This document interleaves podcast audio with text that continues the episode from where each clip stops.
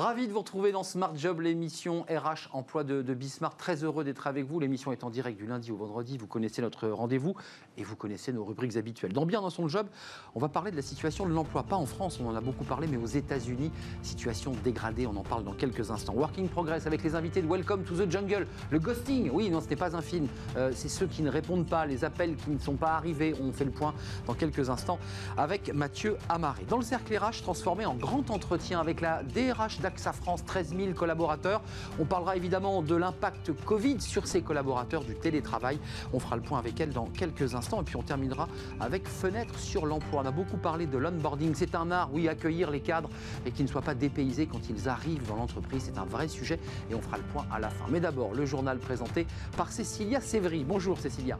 Bonjour Arnaud. Dans l'actualité, aujourd'hui, Bercy présente le projet de loi de financement de la sécurité sociale pour 2021. Et selon les échos, 1,4 milliard d'euros sont destinés à la revalorisation des salariés en EHPAD. Une hausse de salaire actée par le Ségur de la Santé il y a déjà quelques semaines. Le complément de salaire sera versé via une nouvelle branche autonome de la sécurité sociale.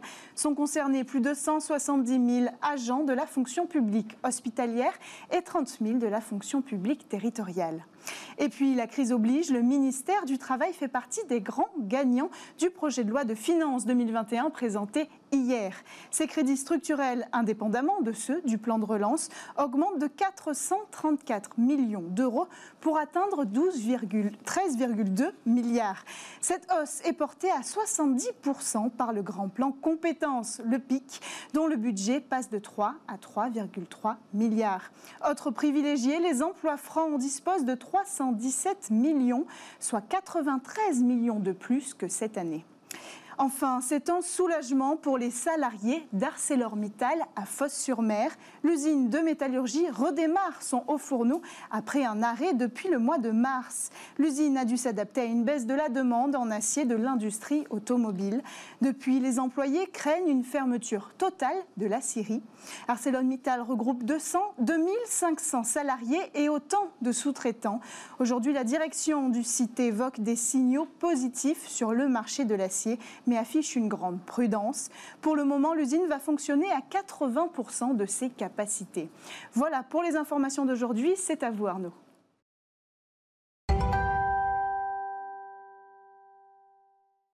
Bien dans son job avec un, point sur euh, l'emploi, c'est un sujet évidemment important ici en France, mais aussi euh, outre-Atlantique aux États-Unis. Jean-Claude Beaujour, merci d'être avec nous.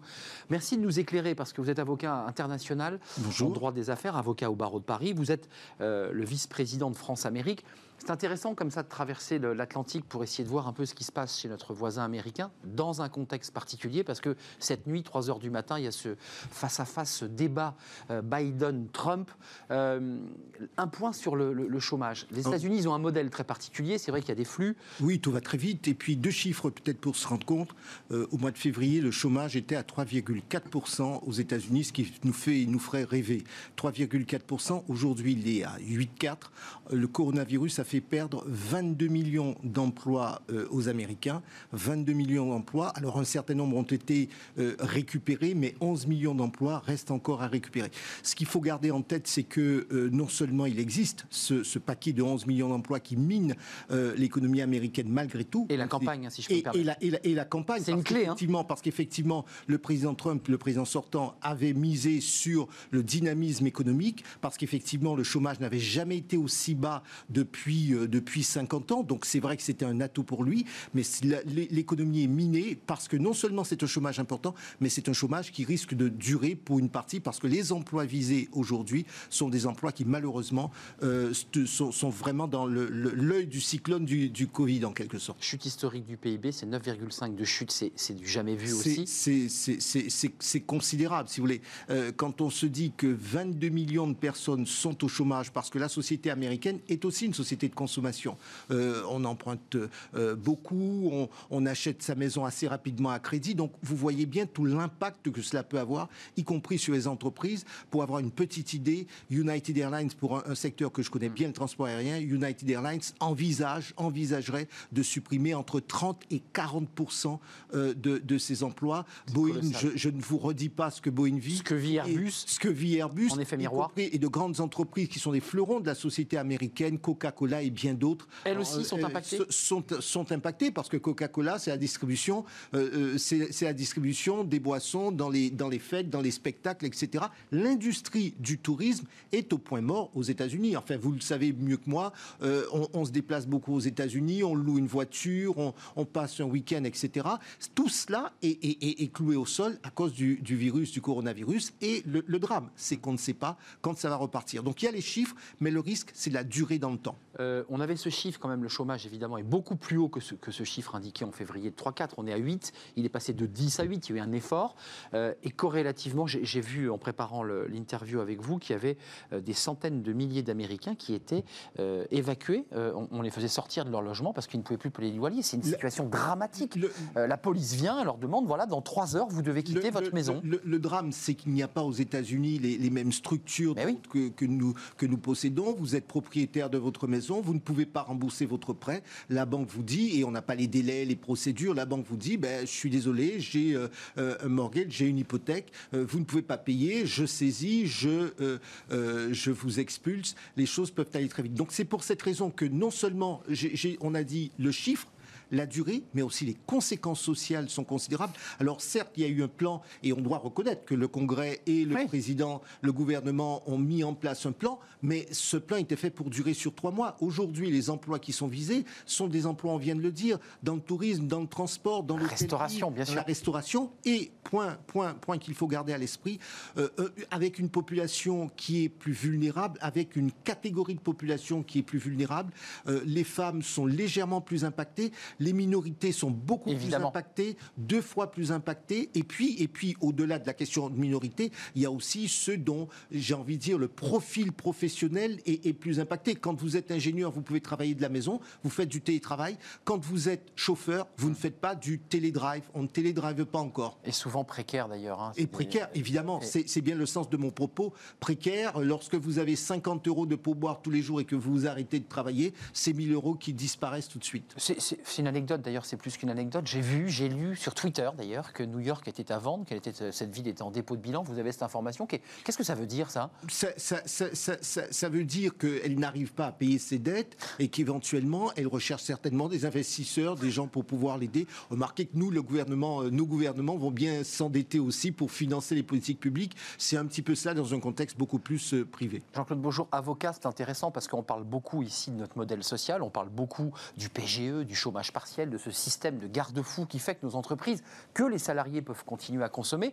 Euh, le système d'indemnisation de chômage, c'est combien aux États-Unis? C'est intéressant de l'entendre. 15 jours, 3 semaines? C'est 15 jours, 3 semaines, mais beaucoup plus que cela. C'est beaucoup plus que ça. Le, chiffre n'est pas le même, les garanties ne sont pas les mêmes. Et puis c'est aussi en fonction de votre emploi. L'employeur, pourquoi est-ce qu'il est important d'avoir euh, un, job aux États-Unis? C'est parce que derrière l'emploi, vous avez ou pas une assurance maladie, vous avez ou pas une couverture sociale vous avez tout ce qui va avec ou tout ce qui ne va pas avec.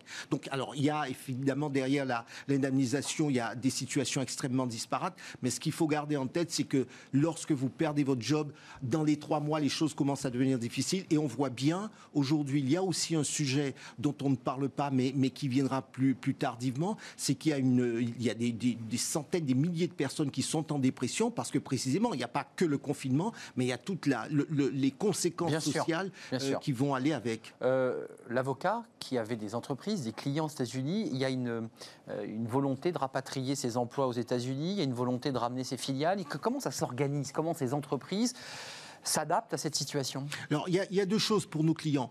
Euh, y a, nous avons des clients français qui travaillent aux États-Unis, qui sont aux États-Unis, donc cela manage. Vous savez, entre nous, on se dit, il faut passer, il faut passer l'hiver. On espère bien. On est plutôt sur du janvier. Aujourd'hui, ah au départ, on se disait en septembre. vous avez vu au départ, on parlait de septembre. Maintenant, on est plutôt, on est plutôt sur du janvier. Et on a repoussé. Euh, parce que ça coûterait excessivement cher de délocaliser, de revenir. Puis il y a des, des contrats qui sont en cours, même si en droit on va pouvoir négocier un certain nombre de choses. Mm. Mais lorsque vous avez une activité sur place, lorsque vous avez investi, lorsque vous avez investi, et puis investir aux États-Unis, c'est beaucoup d'argent. Vous connaissez très bien les États-Unis, vous savez qu'il y a des marchés aux États-Unis. Donc vous, quand, c'est pas, un marché, vous ne partez pas comme ça. Donc c'est vrai qu'on mm. on, essaie de tenir. Pour les Américains qui sont euh, euh, qui sont implantés en France, et nous avons un certain nombre de clients qui eux sont américains, qui sont implantés en France. Alors c'est vrai qu'ils restructurent et restructuration, ça veut dire euh, réduire la réduire le nombre de, de, de, salariés sensiblement pour pouvoir traverser la tempête, parce que la réalité contraction, hmm. la réalité que nous vivons, c'est que les carnets de commandes sont en chute libre. Ça c'est une c'est extrêmement difficile. Avant de nous quitter, je vous demande pas un pronostic, mais c'est vrai que cette question du chômage, qui est au cœur d'ailleurs de notre émission, des questions d'emploi, elle va avoir un enjeu déficit. Qu'est-ce que disent les Américains sur ce, sur ce duel Biden-Trump? Est-ce que le chômage est un élément clé? Alors, plus que le, chômage, c'est lequel des deux candidats est en mesure de redresser l'économie. Alors, vous avez vu un certain nombre de sondages hum. qui sont à un chouïa après plutôt favorables au président Trump, hum. euh, bah, au, sortant, alors que Biden, lui, il a un ticket sur la politique sociale, euh, réunir la population, euh, etc. Et puis, deuxième élément, pour pouvoir comprendre l'impact, c'est ce que, comment réagiront les États, les swing states, donc les États basculent, la, dizaine d'États qui peut, qui peut faire basculer, la Floride et puis un certain nombre d'États du Midwest. Pour l'instant, ils sont véritablement dans le wait and see. Ça se joue dans un mouchoir de poche. Je pense que l'élection n'est en tout état de cause pas gagnée. Mais c'est vrai que la question sociale, au-delà de l'emploi, la question sociale va être centrale parce qu'il y a aussi la politique de santé qui sera rediscutée tout au long, tout au long de la campagne des trois débats qui viennent. Souvenez-vous, c'était le débat, euh, un des axes de campagne d'Obama, hein, cette question de la couverture euh, de santé. Merci Jean-Claude Beaujour, avocat international. Merci de nous avoir éclairé sur la situation, l'emploi aux États-Unis, parce que c'est intéressant de quitter comme ça le, la France et notre modèle social. Merci d'être venu sur notre plateau. C'est la suite de nos programmes. Merci. Working Progress avec les invités de Welcome to the Jungle. Vous connaissez notre rendez-vous.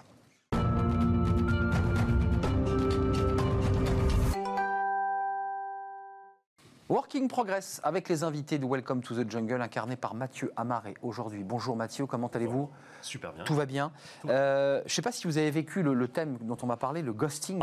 Moi, j'ai un peu découvert, je, dois l'avouer, ce, mot euh, fantôme. Euh, on en parle.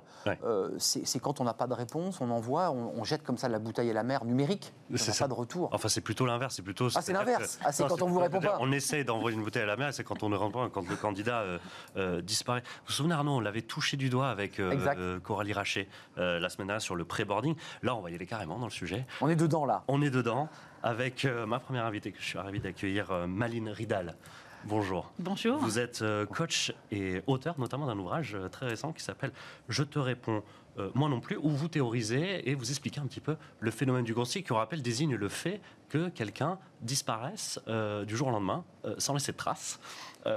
C'est quelqu'un, pour poser les bases de l'origine du terme, qui c'est un terme qui vient des réseaux sociaux, notamment des applications de rencontres, mm. mais qui s'est diffusé euh, dans, euh, dans, le, dans le milieu de l'entreprise. Ça veut dire que je te mets un vent, quoi, pour le dire, euh, voilà, pour le dire en français? C'est un peu ça? Oui, enfin, le phénomène du ghosting, c'est plutôt un phénomène effectivement qui naît sur les applications. Mais le ghosting veut dire qu'il y a eu un point de contact et un dialogue déjà. Donc, c'est pas la non-réponse classique où on n'a pas de réponse du tout. Il y a un petit quelque chose. Eh ben, c'est le phénomène, de, on devient un fantôme alors qu'il y a eu un contact. Donc, c'est ça la particularité, ce qui fait qu'il c'est particulièrement violent. Donc, on le voit un tout petit peu dans le monde des affaires, mais, mais le, le, livre que je, donc, j'ai écrit qui traite le phénomène de la non-réponse de mhm. manière plus générale et l'effet que ça à l'ère digitale de ne pas recevoir de réponse. Et j'ai réalisé un sondage, notamment dans le, dans le monde, dans six pays et dans la France, où il s'avère que deux, trois, deux personnes sur trois se sentent humiliées, blessées, pas respectées et pas considérées face à une non-réponse. Bah, oui, c'est clair, mais ça vient d'où? Et donc ça vient d'où? ce, ce, parce que vous dites que ça n'existait pas euh, euh, avant. Est-ce qu'on a juste posé euh, sur un phénomène qui existait déjà un terme et pour, pour, pour, pour l'exacerber en quelque sorte En réalité, la non-réponse a toujours existé, mais, mais, la fréquence de messages, de sollicitations est à augmenter à des centaines de, de, messages par jour. C'est numérique ça. En fait, la hmm. non-réponse avant, c'était on répondait pas à une lettre et puis c'était peut-être une fois tous les, tous les deux mois. Mais, mais aujourd'hui, il peut avoir 10, 20 non-réponses dans la journée. Hmm. Donc si on ressent à chaque fois ce rejet de soi, euh, qu'on n'est pas assez bien, qu'on ne mérite pas une réponse, Hmm. euh, qu'on est blessé, humilié face à une non-réponse, évidemment, ça va, euh, euh, euh, ça va avoir un effet négatif sur nos relations, et notamment dans le monde des affaires, sur la réputation Bien de sûr. la personne. Euh, un dirigeant qui a une, une entreprise qui n'a pas une politique de la réponse de Mhm. l'entreprise risque d'avoir le jugement euh, de ceux qui essayent de les contacter. Mhm. 80%, c'est également dans le sondage que j'ai réalisé donc à travers du monde dans six pays, 80% disent euh, juger les gens qui ne répondent pas comme étant égoïstes, prétentieux, mal organisés et mal élevés. Donc, euh, C'est très mauvais pour la marque employeur, ça. extrêmement mauvais. Bah ouais. Ouais, c'est très mauvais pour la marque emploi. Et, pour un dirigeant en... Pour sa personne, euh, d'ailleurs. pour, pour sa Vous, a- personne. vous avez extrêmement bien cadré le phénomène et juste pour citer un chiffre aussi qui situe quand même euh, la pratique et qui fait pas de ce euh, mot un énième mot valise, la pratique aura augmenté de 10 à 20 au cours de l'année 2018. C'est-à-dire le fait que les candidats disparaissent a augmenté de quasiment 50 euh, en une année. D'où euh, ça vient, Maline, ce, ce fait? Pourquoi, euh, en quoi un candidat se dit tiens maintenant je peux ghoster En quoi il se l'autorise? Bah, je pense que c'est le fameux phénomène de la société. On traite les gens comme on a été traité, sûrement. Euh, et et je pense que c'est pas tous les candidats. C'est surtout les candidats qui sont très sollicités, Ah en oui. fait, qui ont le choix. Donc, ils Ouais. ont pris autre chose. Et donc, ils prennent pas la peine de Ouais. répondre parce qu'ils ont vu ce comportement. C'est un peu le comportement qu'on voit sur les médias sociaux d'une manière générale. Mmh. Notamment parce que euh, il n'y a pas des règles qui ont été définies dans, ce, dans ce- cette, cette ère ou dans Mmh. ce- cet espace euh, digital. Et comment on se comporte sur Tout est LinkedIn permis, quoi. et, et puis, le, oui, tout est permis. Et on est devenu accessible à tout le monde. Donc, avec une attente en disant que, mais bien sûr, les gens vont répondre. Alors que. euh, C'est pas évident. C'est c'est On a- pas on une a- évidence. On a une multiplication des interactions aussi. C'est peut-être pour ça qu'on parle du ghosting. Aujourd'hui, un candidat, par exemple, qui, est, euh, euh, qui reçoit beaucoup euh, de demandes, euh, de, de sollicitations, etc., Mm. qui candidate pour euh, 10 entreprises différentes, va pas forcément le faire parce que vous le dites, il n'y a pas de règle déjà. Il n'a pas à le faire.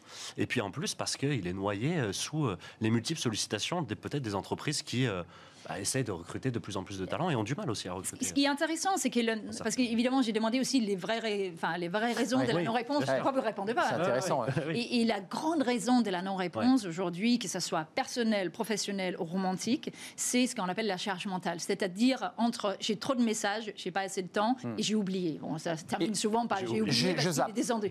Le donc- temps passe et on se dit Ouais. oups. Et donc, on est très loin de, de ne pas vouloir respecter Mais les gens. Alors, que- Je peux me permettre juste cette question. Moi, j'ai reçu, alors dans un autre contexte, mais quand on reçoit parfois des réponses types, c'est presque aussi violent. Vous Oui. savez, vous recevez une réponse qui n'est ni personnalisée, euh, qui est formalisée de manière très administrative. J'ai presque envie de dire, c'est aussi violent, non? On vous dit non, votre il- profil ne il- correspond pas, repassez. On se dit bon, bah d'accord, ok. Hmm. En tout cas, ça crée rien de de particulièrement positif, ça crée pas un lien. En revanche, euh, il y a quand même une question que je posais qui était importante pour moi, c'est quand vous envoyez un message, est-ce que vous préférez recevoir une réponse négative, voire désagréable, Hmm. ou pas de réponse 80% des gens préfèrent une réponse négative, voire désagréable. Ça les aide. Donc ça nous cadre quand même Ouais. un peu le sujet. Ils ont besoin- Il vaut mieux ça, le côté un peu nul. J'existe. Ils ont besoin de euh, considération. mais ouais. que- Au moins, j'existe. Ou puis- non, et puis surtout, on vous libère, vous passez à autre Ouais, ouais, chose. Oui, Et vrai. non, mais c'est ce, On Ouais, fait ouais, son ouais. deuil. ce temps- Ouais, ouais. Oui, Exact. ce temps d'attente où en Ouais, fait on on est à la disposition, en attente de- de- Ouais. de- d'une réponse de l'autre, ou au fond, quand on a, si on a un non exclamation, on se dit bon, c'est désagréable, mais on passe à autre chose. Et donc ça, c'est très important dans la compréhension. Mais pour, euh, pour prolonger la question d'Arnaud, qui est intéressante, euh, c'est euh, est-ce que, parce qu'on on, le voit, cette- ce phénomène-là, il s'exerce surtout sur une génération assez particulière, les 25-34 ans, beaucoup plus que euh, la génération des 50-64. Euh, est-ce que, est que cette génération, cette jeunesse qui aspire à une quête de sens, on l'a dit dans Mm. pas mal d'émissions, pas mal de chroniques, elle n'est pas en train de rendre la monnaie de leur pièce à certaines entreprises qui, elles, n'ont pas répondu auparavant quand elles cherchaient un emploi et quand elles cherchaient justement à avoir une réponse Sûrement, il y a un peu de ça, mais il y a Un peu aussi puni, euh, quoi. Oui, peut-être, peut-être. Est-ce Je suis pas- pas. Si, il y a une tendance, mais c'est une tendance généralisée. Hmm. Euh, ils sont sur. Et à un moment donné, si on veut leur parler, on, on écrit sur Instagram ou sur Snapchat, etc. Ils vont répondre là-dessus. C'est pour ça qu'on a besoin aujourd'hui de se poser et définir nos propres systèmes de réponse. Les cadres. Comment le cadre et puis être euh, le communiquer aux autres. Donc dès lors qu'on rentre en contact avec des gens, dire je suis plutôt euh, assez long dans mes réponses, donc n'attendez pas une réponse dans les... parce que la tolérance aujourd'hui, il faut quand même le souligner, c'est trois heures pour un message instantané Bah oui. avant que les gens commencent c'est- à juger. C'est le SMS, c'est le Twitter. Trois c'est- heures. 3 heures de 50% tolérance. 3 heures pour s'apercevoir qu'il faut. Sinon, après 3 heures, c'est fini. On euh, On s'en va. enfin, C'est-à-dire que Je relance. que la personne n'a pas répondu. Ouais, ouais, Et, donc, euh, et pour les mails, c'est dans la journée. Mais c'est très serré comme timing. Donc, ce qui nous laisse très peu de temps. Et, et puis, qui, qui fait poser aussi la question qu'est-ce qu'on préfère aujourd'hui dans les dialogues avec les gens? Une réponse rapide qui veut rien dire, top, super, ok Ou une réponse. Ouais, c'est vrai. Non, mais- ou Une une réponse réfléchie, où je, dis merci de m'avoir invité à l'émission, je trouve ça super, et ça, Mmh. avec un vrai contenu où je réfléchis, ou est-ce que je dis juste merci, que- top? Un émoticône, et, ou, et un sourire. Et, un sourire et un pouce. On se dit, bon, bah déjà, c'est ça. hein. Si on s'adresse à, nos- à, à- à notre public de RH, de, de- Oui. de dirigeants d'entreprise, qu'est-ce que ça suppose pour les entreprises? Est-ce que ça suppose de, de prendre le temps de le faire? Parce que c'est du temps, c'est extrêmement chronophage de, Ah de, bah. de- de- d'écrire des messages personnels. Le déléguer Est-ce qu'aujourd'hui, dans les services RH, euh, on est armé, tout simplement, pour, euh, pour lutter contre, contre Ce qui ce est évident, c'est que c'est un sujet de réputation et c'est une sujet- c'est un sujet Marque important. ouais. Et, Mmh, puis c'est fondamental. euh, c'est fondamental Mmh. et que je pense que l'investissement de, de- de temps et de, de, de, de- de- de- de main-d'œuvre à dire on répond, et bien sûr, il faut avoir des systèmes, Mmh. c'est bien entendu, Mmh. mais euh, que c'est une priorité. Euh, moi, notamment, dans les grands dirigeants en France que j'ai interviewés pour ce livre, euh, il y avait. et- et des gens qu'on citait en permanence comme étant des, des- des répondeurs, notamment, et je peux le citer, Maurice Levy, Oui. euh, et, et a une réputation qui a, où il a une capitale sympathie. Mhm. Et je ne sais pas s'il est plus sympathique que tous les PDG de, de, de, de- Publicis, France. hein. Bien sûr. De Publicis, Publicis, oui, pas ouais. Alex, euh, PDG de Mhm. Publicis. Et mais quand les gens en parlent, ils disent Ah, bah Maurice Lévy, bah, il répond à tout. Et, et- non, mais et- et je pense Et qui qu'il- donne une image non, finalement de la oui, personne. et je pense qu'en l'occurrence, il dit non la, la majorité du temps. Mais il répond. Mais il répond. Et, donc, Et on est fier d'avoir un nom de Maurice et Lévy. il est, il- Oui. bah sûrement. Oui, oui, oui. Je, je le pense. Et, et je pense que ce temps, après, c'est selon sa personnalité et comment on voit les choses, mais le fait de prendre le temps de répondre même non à quelqu'un, euh, c'est c'est un investissement dans sa réputation et aussi dans la relation Mhm. et dans une certaine manière d'être dans le monde. Et, et dans les faits, je dirais de communication négative sur une entreprise derrière, dans sûr, les dîners, dans les, les liens sociaux, dans, dans sa relation, en disant cette entreprise-là ne m'a pas Je, répondu. je montre dans le livre parce que j'avais aussi fait le, euh, dans, dans le cadre de mes cours que je donne à Sciences Po à Paris, j'avais contacté les 40 PDG de- du CAC 40 Ouais. et pour demander à les Ouais. interviewer pour savoir un peu comment ils se Tous n'ont pas répondu. leur, leur vision du leadership. Ghosting Sur- non, mais sur 40, j'ai eu- seulement 4 Et- non-réponses. Ouais. Ah oui, Est-ce que d'accord. de le faire, euh, Maline Est-ce que c'est au PDG du CAC 40 de répondre à euh, des candidats Est-ce une- qu'il n'y a pas aussi l'entreprise. Elle est quand même, Ils- elle est quand même sont- organisée pour. euh, Bien sûr, mais ils sont un système euh, dans, dans tous ces grands groupes, un système, et c'est c'est un reflet de la culture de l'entreprise. J'ai eu tout de suite, euh, j'ai eu, alors j'ai eu 14 oui, ce qui était incroyable, et c'est plutôt ouais. vraiment euh, un privilège, etc. Ouais. Mais c'est des entreprises qui sont organisées parce qu'évidemment le, le mail ou le courrier n'arrive pas sur leur bureau tout de suite. Donc il y a barrage, etc. C'est une culture, et j'ai eu des réponses, des, des oui oui, des non non, et après il y a eu des, des- que quatre non-réponses. Donc ça veut dire qu'ils sont Très quand même positif. organisés, oui. Maline Ridal, coach, auteur de Je te réponds moi non plus chez Flammarion, avec ce sous-titre, euh, c'est votre éditeur, Heureux comme un Danois, c'est le sous-titre de votre livre. Non, c'est pas le sous-titre, c'est mon C'est premier votre livre. c'est le premier livre, d'accord. voilà, oui, et l'auteur de Heureux comme un Danois. Vous aviez écrit aup- auparavant un livre sur, euh, sur, ça, parce que euh, vous êtes d'origine les Danois danoise. sont voilà, Plus heureuses que les autres. Le plus heureux au monde, ouais, exactement. on oui. fera peut-être une autre émission là-dessus. C'est très intéressant, Ouais. le fameux modèle nordique. Le oui, nordique, oui, dans le leadership, oui, notamment. Oui. Mm. Merci d'être venu sur notre Merci plateau. La suite de Merci notre programme Working Progress, c'est travailler demain. Et on va rester dans, dans- dans cette thématique. C'est tout de suite.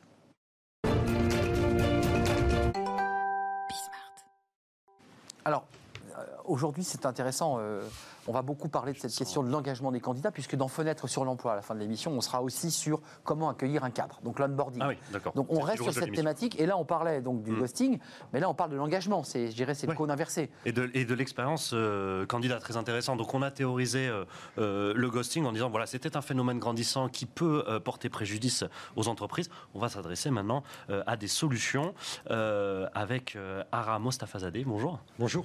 Vous êtes fondateur de Wikip. Donc, euh, ou, ou, euh, cofondateur, de, Cofondateur, pardon, de, de Wikip, une plateforme intelligente pour euh, engager euh, les candidats. Avec euh, Maline Ridal, on a vu que le ghosting était un phénomène grandissant. Et pour citer un autre chiffre, et d'ailleurs qui est publié sur votre site, vous dites que 20 et 30% des candidats qualifiés passent à autre chose à partir du moment où ils postulent jusqu'au moment où ils reçoivent le poste. Comment être, pour quelles raisons selon vous euh, euh, et euh, comment ça, épl- ça, ça implique euh, les organisations ce, ce fait que voilà les candidats disparaissent entre euh, Entre, entre Il y a du jeu, comme on dit. Il y a du, il y a du jeu. Il y a du jeu.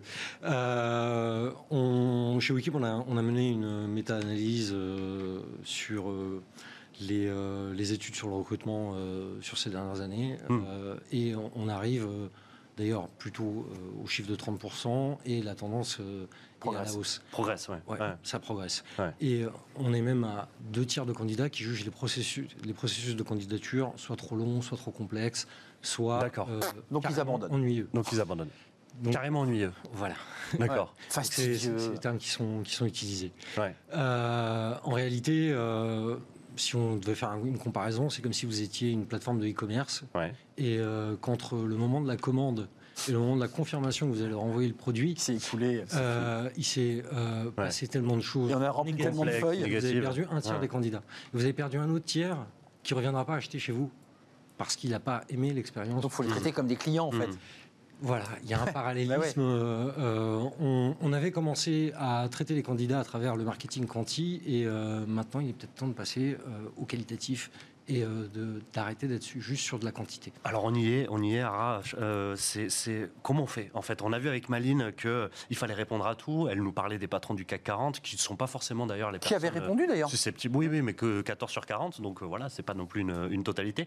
Est-ce que c'est à eux de répondre? Est-ce que c'est directement au PDG À qui on s'adresse? De qui on parle en fait? Quand on parle d'expérience candidat, euh, est-ce qu'on parle au RH Est-ce qu'on parle au manager qui va ensuite euh, accueillir la personne dans son équipe? Euh, Est-ce qu'on parle de collègues? Euh, De qui on parle? Alors, on parle de l'ensemble de l'entreprise et l'entreprise en tant qu'entité. En fait, euh, quand, on, quand on parle euh, dans un processus de candidature, on représente l'entreprise et euh, euh, ce qu'il est important de pouvoir faire, c'est euh, apporter euh, de la considération et de la transparence au Mhm. candidat. Euh, c'est pas forcément le PDG qui doit répondre. Oui. Euh, Ça, on le comprend. ça peut même Ouais. être un automate s'il répond à la question et s'il permet de euh, créer une réelle conversation dans le processus de recrutement. Hum. Ouais, ouais. La première On des choses à faire, la on première des choses à faire, c'est peut-être, euh, c'est peut-être de détailler les étapes qui euh, accompagnent le processus de recrutement, en disant, ben voilà, là tu vas avoir en fait un entretien avec telle personne, un deuxième entretien avec un On tel. prend par la main le candidat quand même un peu. C'est exactement Juste, ça. juste pour lui donner un peu un calendrier Ouais. et des échéances. C'est ça. Si- euh, il faut. euh, euh, bon, on, disait que les candidats qualifiés de, de, de longs et de complexes. Il faut simplifier au Hmm. maximum, rendre les candidatures plus simples Ouais. à communiquer. Et euh, le processus euh, doit être adapté au poste euh, qu'on cherche à, à pourvoir. Euh, à partir de là, les, les questions seront relativement limitées et le rapport entre le candidat et, euh, et l'entreprise va pouvoir se faire sur des bases plus transparentes. Donc on va prévenir le candidat exactement du processus de recrutement, du processus de recrutement et de ses étapes, et on va l'informer euh, pour qu'il connaisse au maximum. Donc on resserre ce Voilà. délai, Ouais, on ça- est interactif. Ça, Et, quel- et on, et on le tient informé. Il Ouais, faut- ça quelque faut, part, euh, hein, on la- se dit, euh, on se dit, enfin quelqu'un de ma génération se dit, euh, bon c'est normal. En fait, c'est le minimum, c'est le SMIC, de se dire que Le SMIC une entreprise, ouais. une entreprise nous donne les échéances, etc. Vous avez parlé de qualitatif dans votre introduction tout à l'heure. Vous êtes à Wikip. Qu'est-ce que la solution permet déjà? Enfin, en quoi euh, elle permet, elle va permettre à une entreprise euh, d'avoir cette approche qualitative qui permet, enfin, qui, qui- qui nécessite à l'entreprise d'être organisée et surtout qui prend du temps. Et c'est un défi, c'est en 45 secondes. Alors, l'idée, euh, Eh oui, c'est de, de rendre euh, euh, du temps aux recruteurs et aux candidats pour pouvoir engager une vraie conversation et se poser les bonnes questions. Hmm. Euh, Wikip euh, euh, essaye de construire une formule qui euh, soit aussi simple que Tinder à utiliser pour euh, le recruteur et euh, aussi pratique et efficace qu'Amazon pour le candidat. D'accord. Comment ça se passe? Eh bien, euh, admettons que je vous ai convaincu et que vous vouliez euh, travailler chez Wikip. Vous allez envoyer votre CV à travers euh, notre logiciel de recrutement Mhm. qui est branché directement à Wikip. Gérald Chiche, notre fondateur, va recevoir le CV. On vous est invité. euh, euh, Attention, il va vous envoyer le CV, ça continue. voilà. Il- ça, va vous envoyer un, un- Je vais tester, un ouais. mail et vous être invité à venir sur la plateforme. Dès que vous arrivez sur la plateforme, on vous demande si vous préférez être contacté par euh, texto. Comme un client finalement. Exactement. Et Comme un vous service voyez le déroulé de l'intégralité du processus avec les délais moyens. Et euh, on va vous offrir du contenu pour préparer l'étape suivante. Moi, je retiens je, aussi simple à utiliser que Tinder et Amazon Arnaud. C'est ça, bah, là c'est un punchline, d'accord. Oui. Euh, Wikip, le fondateur, l'un des fondateurs, Arash Mostafa Zadeh, merci d'être venu sur notre plateau nous expliquer bien que la relation doit se faire aussi comme avec un client, c'est-à-dire qu'on doit aller vite, on doit le prendre par la main, on doit eh bien, lui faciliter la tâche pour intégrer une entreprise. Ça c'est grâce à vous. Merci, à vous Mathieu, merci Arash d'être venu sur le plateau. La suite de notre programme c'est le cercle RH c'est un grand entretien avec la DRH d'AXA France. C'est 13 000 collaborateurs. C'est le télétravail, c'est la marque employeur, évidemment. Et puis, c'est la manière de réenchanter un peu le monde de l'assurance pour donner envie eh bien, aux talents d'aller dans le secteur de l'assurance. C'est pas toujours simple. On fait une courte pause et on retrouve Diane de Perrois, qui est la DRH France.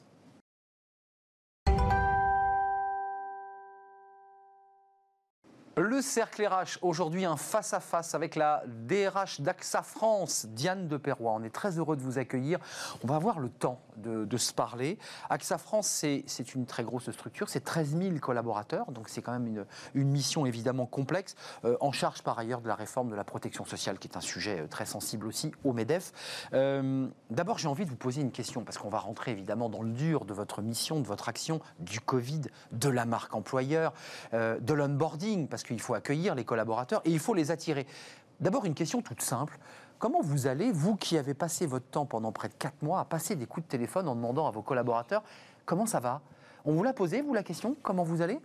Je ne suis pas sûre qu'on me l'ait posé. Ah, voyez et le rôle pas posé. du DRH, c'est de s'occuper des équipes, de faire en sorte de bien vérifier que tout le monde va bien, que tout le monde est à son poste et que tout le monde est engagé dans l'entreprise. Et surtout pendant ces périodes-là, on s'est beaucoup occupé en créant des rituels, par exemple le café digital, le rituel du matin. On a demandé au manager. On se connecte. On se connecte, on utilise les outils et on prend le café ensemble. Et on discute à bâton rompu. Et ce qu'on cherche à faire encore aujourd'hui, c'est à garder des rituels qui ont été précieux. On discute à bâton rompu, ça dure pas forcément très longtemps, mais on a remplacé la machine à café et ça rythme la journée. Et on n'oublie personne, donc on est inclusif. Commençons par le début. Vous avez vu, préalablement, on a beaucoup parlé de euh, le ghosting, le fait qu'on ne réponde pas à un candidat, le fait qu'on l'intègre pas bien. On en parlera d'ailleurs après le grand entretien, puisque c'est notre thème. Euh, le Covid a impacté AXA. J'ai vu que sur le plan des chiffres, deuxième semestre qui est moins bon évidemment que le premier, c'est vrai pour plein d'entreprises, euh, avec une, baisse d'ailleurs, je crois, de 2%. Comment vous l'avez traversé, vous, cette crise Covid? Comment vous l'avez vécu comme DRH Et quels sont les outils que vous avez mis en place pour tenter bah, de maintenir l'entreprise, je dirais, à flot sur le plan humain? Alors, nous, on est rentré dans le Covid, on était déjà avec 60% de gens qui pratiquaient le télétravail.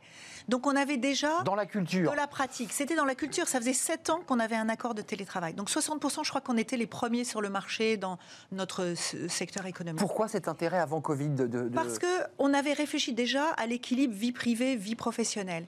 Et c'était surtout les Parisiens qui étaient, euh, j'allais dire, des pratiquants du télétravail à hauteur de un jour par semaine ou deux jours.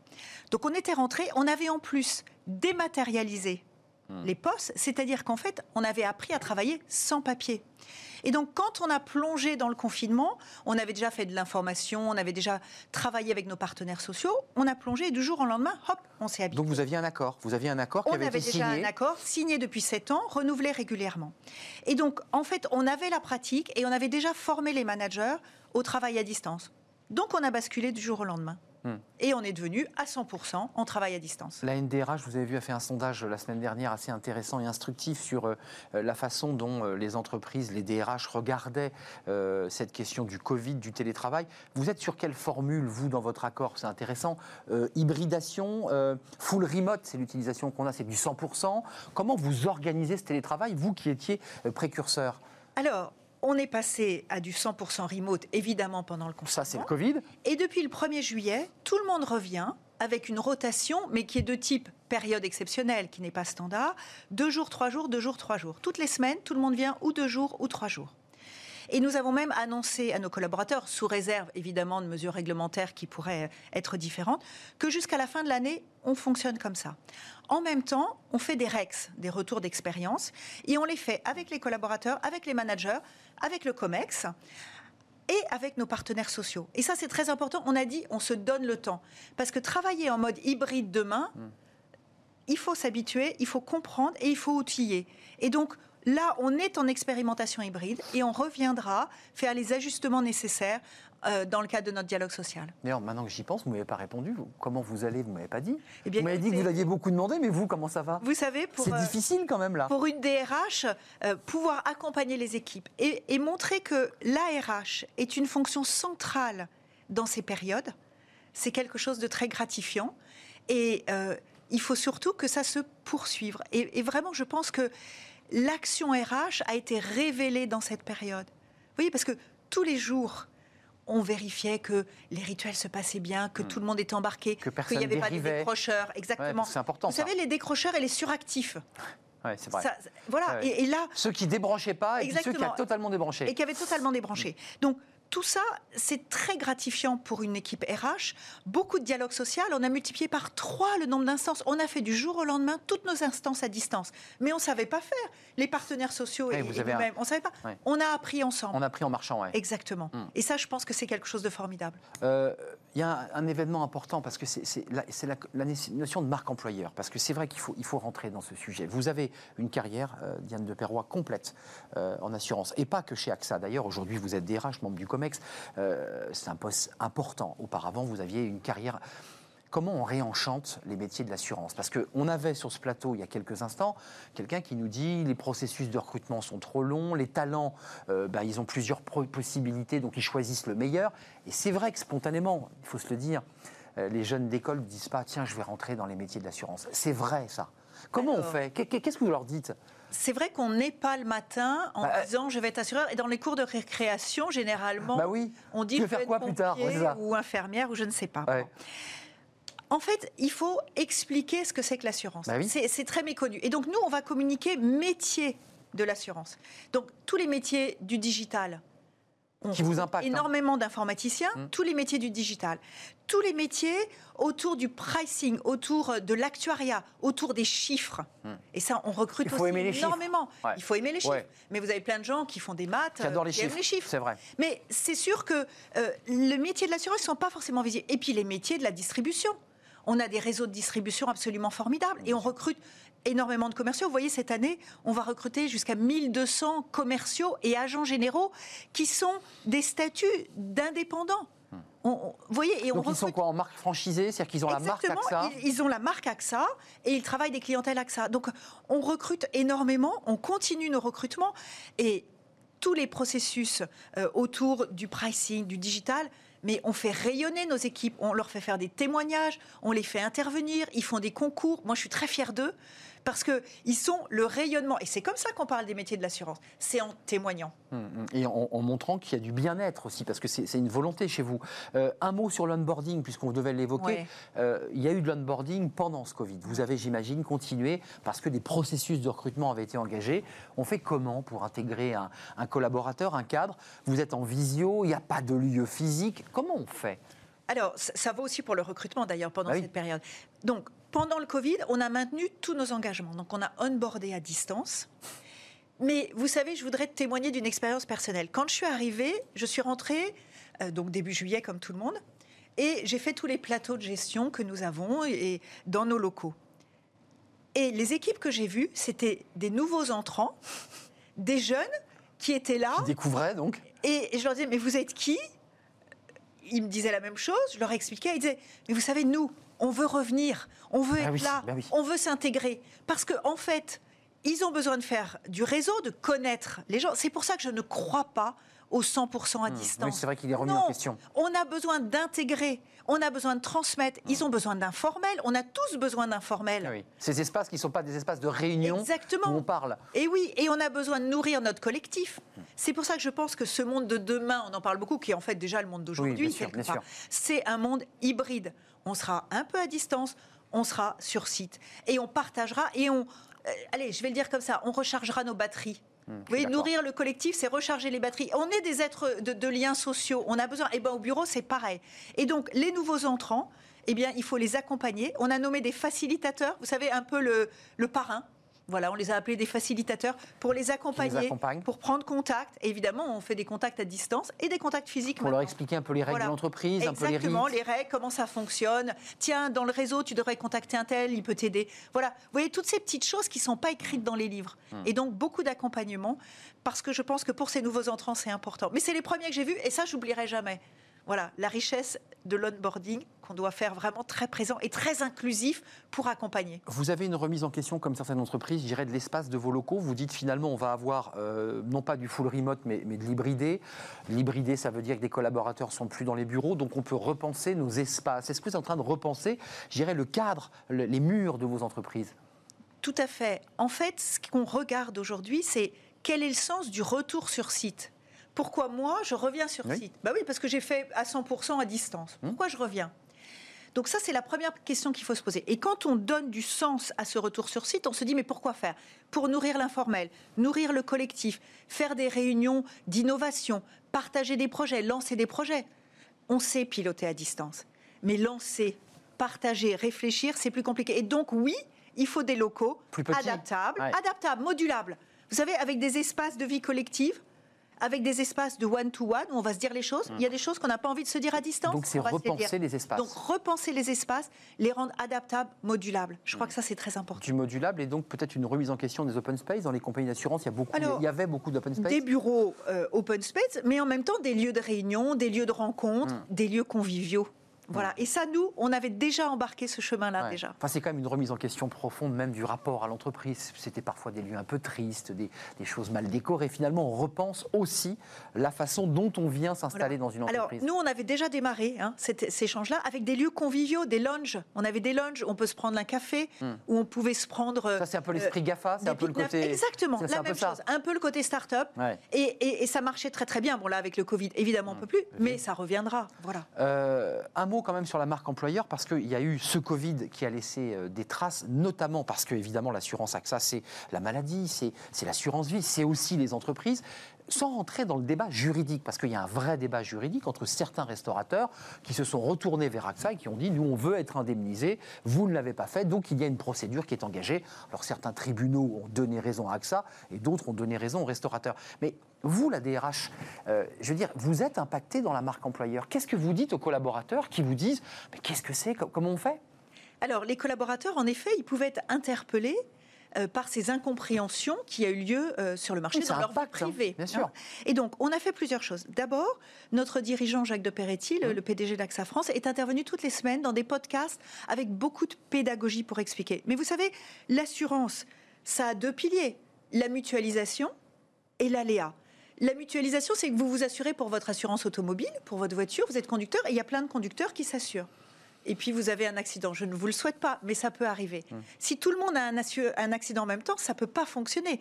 Les cotisations ne vont pas pouvoir rembourser tous les accidents. Donc ça, c'est la mutualisation. Et l'aléa, c'est le fait qu'il y ait une probabilité de risque. La pandémie, bon, à part en 1918-19, C'est vrai. on on n'avait pas connu. Donc, risque inconnu, mutualisation pas possible. Et aléa inconnu. Et donc, si vous voulez, on a beaucoup été pédagogue et on échange beaucoup avec nos collaborateurs pour faire comprendre et expliquer. Et on le fait de la même façon avec euh, notre fédération professionnelle des assureurs.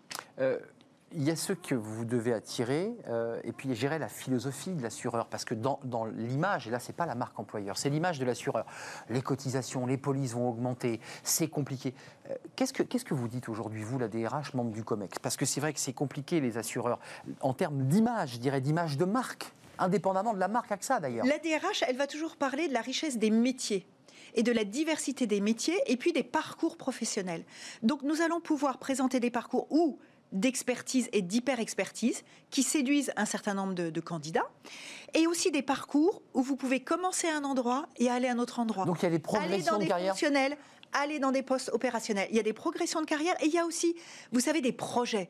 Et ça, nos jeunes embauchés sont très euh, attirés par des projets. Je vais digitaliser le process de l'assurance automobile. Je vais digitaliser le process du recrutement. Vous voyez, et ça, ce management par les projets, c'est quelque chose qui est très important chez nous et qu'on pratique beaucoup avec toutes nos équipes euh, informaticiens, avec euh, tous les experts autour. Et on fait des équipes qui sont des équipes projet. Alors, on, emploie des vocabulaires que vous connaissez un peu, des guildes, des task force. Je ne vais pas y rentrer. Mais vous voyez, c'est aussi se donner un but commun et avoir des managers qui donnent la vision. Ça, c'est comme ça qu'on enchante l'assurance. Euh, quelques mots sur le numérique quand même, parce que c'est vrai que la banque est impactée. Euh, AXA a aussi une partie d'activité euh, bancaire, mais plus petite que, l'activité assurantielle, mais elle est impactée aujourd'hui. Certaines banques euh, disent, mais est-ce qu'on a encore besoin d'agences? Est-ce qu'on ne peut pas être dans le tout numérique? On revient finalement un peu à ce débat autour du télétravail, le full remote, que du numérique. Quelle est votre, votre pensée, votre regard Parce que ça impacte là directement les collaborateurs? Nous avons une vraie croyance. C'est qu'on peut avoir un mode hybride partout, que ce soit en distribution ou que ce soit dans notre mmh. relation aux collaborateurs. Mais le collectif et l'humain, vous ne le remplacerez jamais.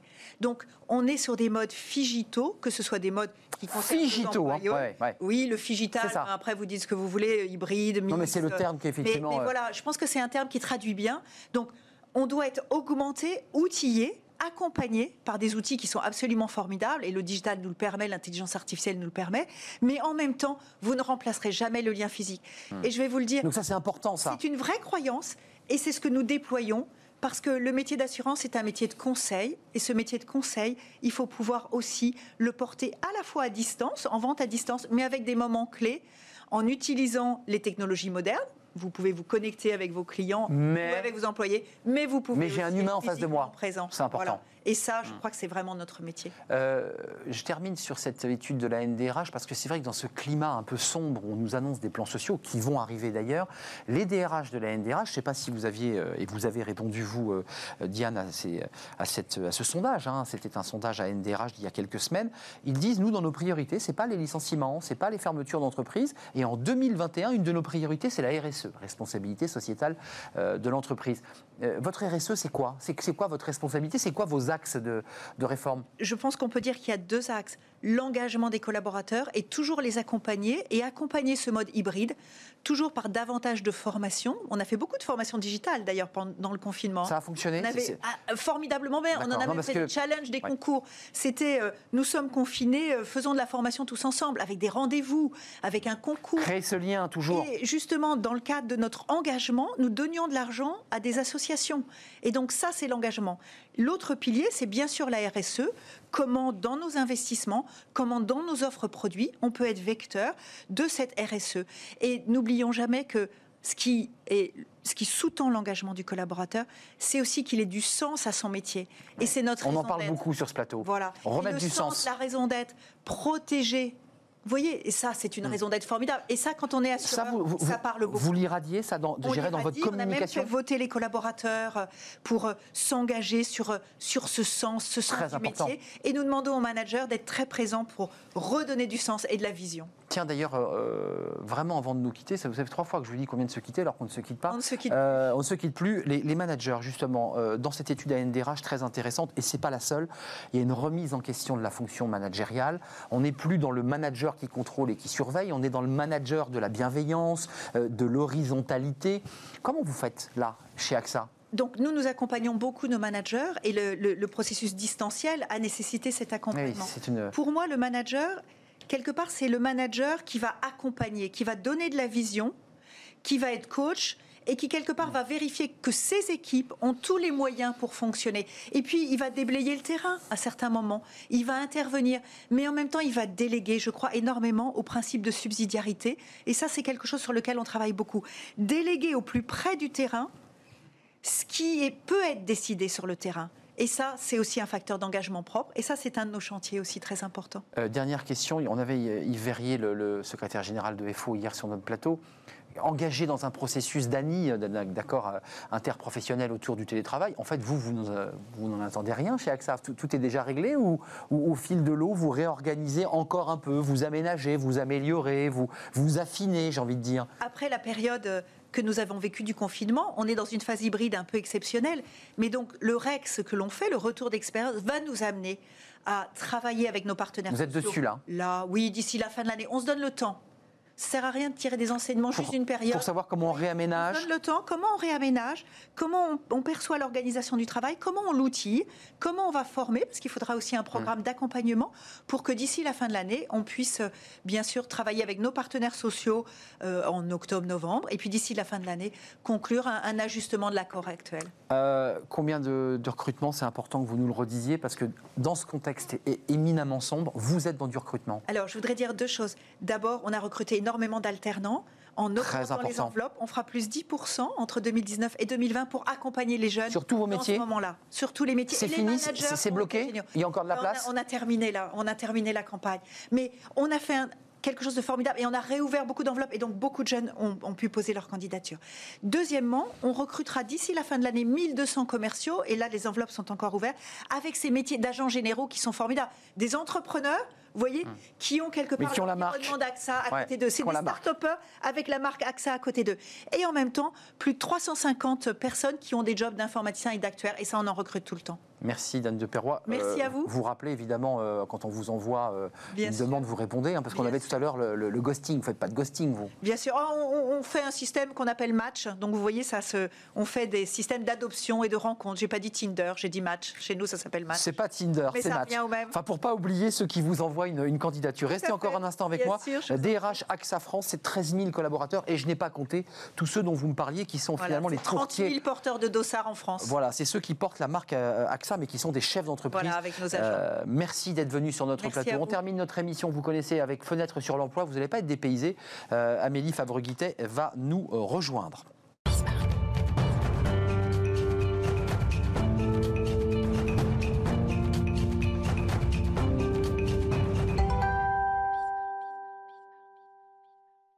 Amélie Favre-Guittet, c'est toujours un plaisir de vous accueillir avec euh, Little Miss Fabulous. Et oui, comme J'adore le bah, t-shirt. le t-shirt est pas mal. Euh, vous allez voir, il y a non seulement le t-shirt, euh, mais il y a aussi le- le- les propos que vous allez tenir. Ça va faire écho Oui. à un petit peu notre émission qui fait un peu fil rouge aujourd'hui. Vous êtes la, la fondatrice de Talent Management. Euh, c'est- pas, on est sur l'art de l'onboarding, c'est-à-dire je suis cadre. Et là, vous avez fait un sondage et vous avez récupéré des chiffres d'ailleurs fort passionnants. Euh, seulement 46% des cadres considèrent qu'ils ont eu un véritable parcours d'intégration. On vient d'en parler. Euh, c'est pas beaucoup. Ça veut dire que 54 considèrent qu'ils ont été livrés à eux-mêmes. Qu'est-ce qui se passe? Pourquoi on les prend pas par la main ces cadres pour leur dire tu t'installes là, ça se passera comme ça, euh, l'ascenseur est ici, des choses très pratiques, la cantine c'est là, la carte c'est là. Pourquoi? Alors ça, on va le faire. Ça, ça fait partie des 80-85% C'est la base. où on fait la base. On prépare le bureau, la chaise, l'ordinateur, le téléphone. On glisse la Hmm. Ouais. personne déjà dans l'organigramme. On avertit a priori un peu les collègues. On fait faire le tour du service. On a préparé les croissants. Mais après Bon. ça, on se dit que bah, l'intégration finalement est faite, alors qu'en fait, pas du tout. C'est pas fini. C'est pas ça l'intégration. c'est pas ça l'intégration. Bah, ça, c'est juste la préparation en amont. D'accord. Alors c'est quoi l'intégration Bah, finalement? c'est tout le reste. C'est ju- jusqu'à la fin de la période d'essai et même au-delà de la période d'essai pour être sûr que le collaborateur va pas partir ailleurs. Parce qu'on on oublie que 33% des gens cassent leur CDI vu ça. au bout de, euh, enfin, pendant la période d'essai et deux tiers au bout de six mois. Donc en fait, c'est tout l'après qui est important. Comment on va le mettre en relation avec les collègues? Euh, on parlait de, de jeu justement, de se former ensemble. Eh ben, on peut faire découvrir l'entreprise et les métiers de l'entreprise par le jeu, par de la gamification, par des, euh, euh, par des rencontres, que ce soit en présentiel ou en distanciel aujourd'hui. Euh, Diane de Perrois est avec nous, vous l'avez vu. Euh, Ça a un coût pour l'entreprise de perdre des collaborateurs en Ah ligne. On intègre, on lance un processus de recrutement, c'est-à-dire que les services RH se mettent en branle, Ouais. et puis tout d'un coup, il s'en va. Donc ça coûte. Il faut recommencer. Il faut recommencer. Il faut recommencer, récupérer les pots cassés. Ça coûte de l'argent, ça. euh, Ça coûte de l'argent, c'est pour ouais. ça que l'accompagnement, tel que vous le citez, est vital. On fait même des escape games. Et le facilitateur, qui est un peu le, le- le parrain, le tuteur, pour moi, ça c'est vital, parce que vous tirez sur le moyen terme, du Ouais. coup, comme ça. mot Attendez, qu'on important. soit précis. Est-ce Elle a parlé de tuteur et de de parrain. tuteur on accompagne. Ouais. Bonjour, vous êtes cadre. Par contre, je suis, je suis dans la boîte depuis 15 ans et je vais te montrer un peu les peintures de guerre. Euh, Au-delà du croissant du bureau, de l'ordinateur, du câblage et de son, et de son adresse, euh, qu'est-ce qu'il a besoin le cadre en fait Pour D'être rassuré. rassurer. Déjà, on parlait justement de retrouver du sens aussi au travail, c'est de lui montrer qu'il a une place qui l'attend, euh, qu'on va lui donner des missions intéressantes, on va lui montrer les raisons de ses missions, euh, les objectifs à atteindre qui vont permettre à l'entreprise de grossir, de On l'intègre dans un contexte global. Complètement, c'est important. C'est pas juste un pion qu'on met quelque part. Alors c'est pas paradoxal parce que la période d'essai, parfois, c'est vrai pour ceux qui l'ont vécu, on l'a tous vécu un jour dans notre vie, on est observé, on n'est pas forcément pris en main parce que par essence, la période d'essai, c'est pour vérifier si le collaborateur correspond. Dans les deux sens. On n'est pas dans un paradoxe là? Bah, la période d'essai, elle est aussi là pour le collaborateur de aussi euh, prendre connaissance et vérifier qu'il est bien dans l'entreprise, qu'il ne s'est pas trompé. La période d'essai, elle est valable dans les deux sens. Donc le- l'entreprise va le, va le vérifier et le collaborateur aussi. Et ça, c'est souvent oublié. On n'a pas les entretiens à mi-parcours pendant la période d'essai, justement pour l'accompagner, pour faire le point. Qu'est-ce qui va, qu'est-ce qui va pas, quels sont les axes d'amélioration, peut-être une petite formation, peut-être un autre accompagnement pour éviter bah, de, que la période d'essai se finisse mal ou que le collaborateur s'en aille. C'est une adoption réciproque. hein. Complètement. Et donc, euh, il faut que un ça mariage, hein. réussisse. Ouais. C'est un mariage. Il Ouais. faut que ça réussisse. hein. Si on les recrute, moi j'appelle ça match, on match, ok. Hmm. Mais derrière, il faut que ça soit accompagné Mm. et faire du réseau. Et moi, je crois beaucoup à l'effet promotion aussi. On essaye d'entretenir l'effet promotion. Bien sûr. On est tous rentrés en même temps, voilà, et on peut partager les expériences. Oui, c'est vrai qu'il y a un échange, on a, on a vécu le même, la même chose en même temps. En même temps. Euh, le- On est une équipe, du coup, on se sent moins seul. Euh, Est-ce que c'est, ça tient pas aussi, on l'a beaucoup dit sur ce plateau, sur la- le charisme du manager, c'est-à-dire sur le fait que ce manager, il soit dans un, un effet entraînant, et c'est pas le cas de tout le monde. Bah non, parce qu'ils n'ont pas forcément été formés à ça. Ça demande de la formation. Le, for- le- le- le manager doit être formé à son rôle de manager, à son rôle de aussi manager recruteur, c'est-à-dire qu'il va avoir une équipe à aller euh, chapeauter, à aller accompagner, parce que le recrutement, bah, c'est aussi l'intégration euh, et c'est la gestion de carrière tout au long de sa vie. Peut-être qu'à un moment donné, il faut lâcher son collaborateur pour qu'il aille dans un autre service. Mmh. Il faut accepter de lâcher son collaborateur. Comme bah, un match, un, des parents, à un moment donné, il faut laisser les enfants s'envoler. Ça. Et ben là, c'est exactement la même Ouais, chose. ouais. Il ne faut pas le couver, il faut le laisser prendre aussi sa, sa part de On est liberté. garant, le manager, il est garant du développement de son collaborateur. Hum. Il n'est pas sous Développer- cloche, c'est ça Exactement. Ouais. Et développer son collaborateur, ça peut dire favoriser sa mobilité le coup d'après, même si on doit s'en priver. Mais nous, on regarde ça chez les managers, parce que pour nous, c'est important. C'est signe. manager. pas étouffé. Ouais. Exactement. Très important. Former, faire, Faire grandir. Faire grandir. Ce qu'on appelle le développement, c'est faire grandir. Bien sûr. Déléguer, faire grandir, qu'il déploie ses ailes Ouais. et qu'il puisse aller embrasser un nouveau job. Et c'est vrai que le manager, du coup, tuteur, est très important pour ça parce qu'il va l'accompagner. Euh, et aujourd'hui, à peine 11% des, euh, des entreprises utilisent le, le parrainage. Alors qu'en fait, c'est un élément mais essentiel, Essentiel, je et pense qui que permet essentiel. de libérer la parole. Tutorat, parrainage. Oui, vous appelez Euh, ça Après, on peut après. changer de nom, Oui, mais c'est on l'appelle comme on. Mon ami facilitateur, mais peu Voilà, importe. c'est euh, Mesdames, c'était un plaisir de vous accueillir sur le plateau Smart. Job. Euh, merci Diane Merci de Perroy, merci. Vous reviendrez quand vous le souhaitez. AXA France, vous en êtes la DRH, puis merci à Amélie Fabre-Guittet, vous êtes chef d'entreprise, fondatrice entre autres de Talent Management, et vous nous retrouvez ben, chaque mardi en général. Merci à vous qui nous suivez, qui réagissez, qui faites vivre notre émission sur les réseaux sociaux. Merci à Fanny Griesmer euh, et à toute l'équipe technique. Et on se retrouve demain, évidemment, je serai là à la même heure. Portez-vous bien, à bientôt.